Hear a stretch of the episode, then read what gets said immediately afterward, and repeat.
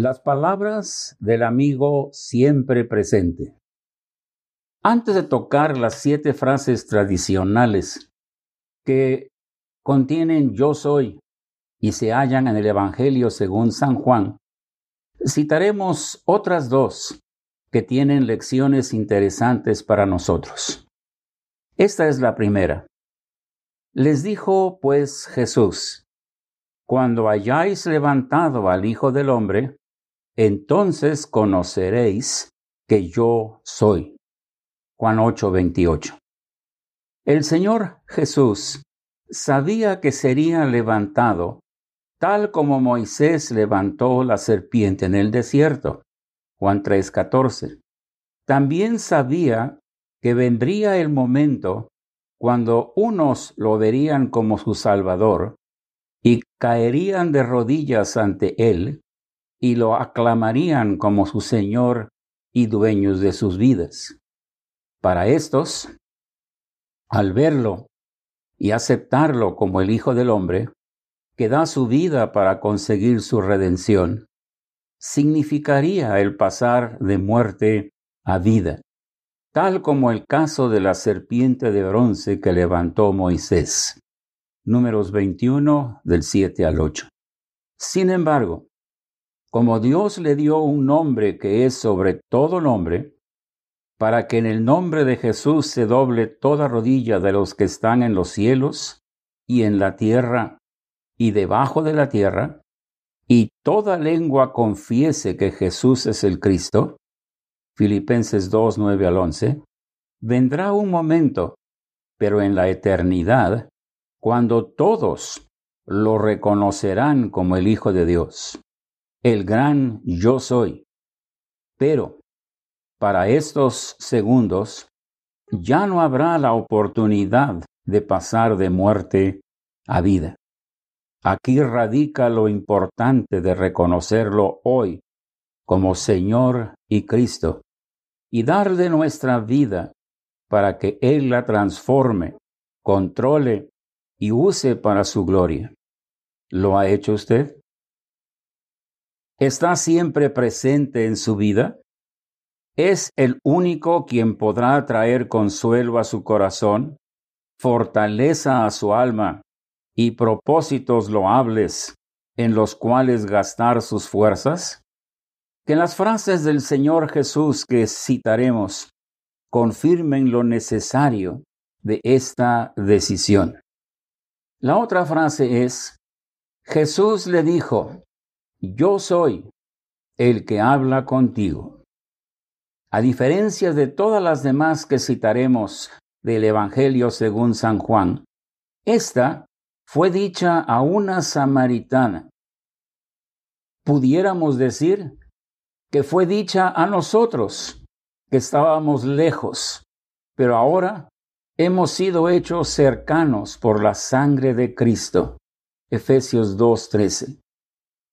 Las palabras fueron dichas como fin a un diálogo del Señor Jesús con esta mujer. Cuando ella se acercó a sacar agua del pozo donde estaba sentado el Señor Jesús, Juan 4, 6 a 26, empezaron a hablar del agua, tema que se inició por la petición de Cristo, dame de beber, versículo 7 al problema de la adoración pasó en segundo, en segundo lugar. La mujer dijo que sus padres adoraron en el monte donde estaban y los judíos decían que Jerusalén, versículo 20. Pero el Señor Jesús aclaró que vendría la hora cuando los verdaderos adoradores adorarán al Padre en espíritu y en verdad, porque también el Padre tales adoradores busca que le adoren. Versículo 23. Esa hora ya llegó y es hoy.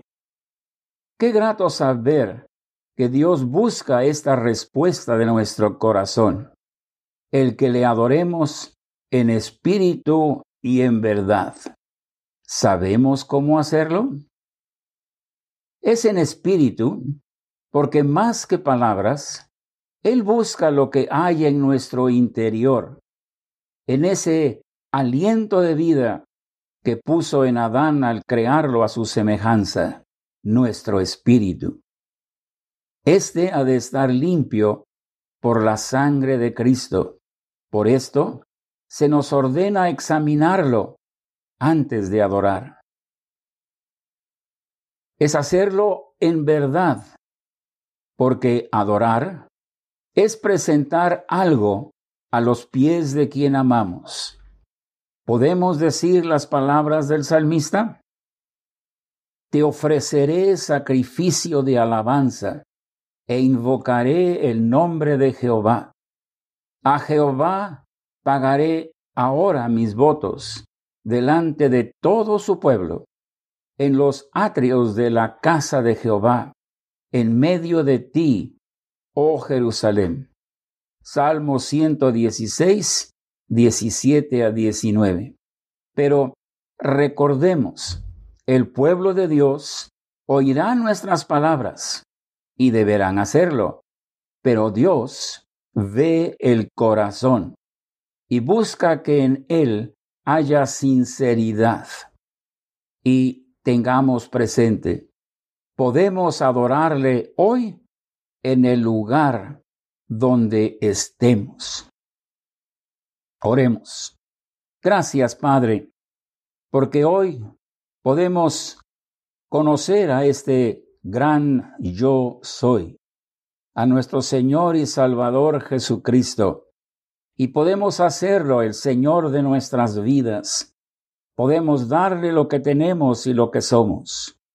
Gracias también, porque aunque extranjeros, aunque aquellos que no teníamos estas bendiciones, ahora, habiendo sido hechos cercanos por la sangre de Cristo, podemos conocer ese gran yo soy, pero podemos adorarle.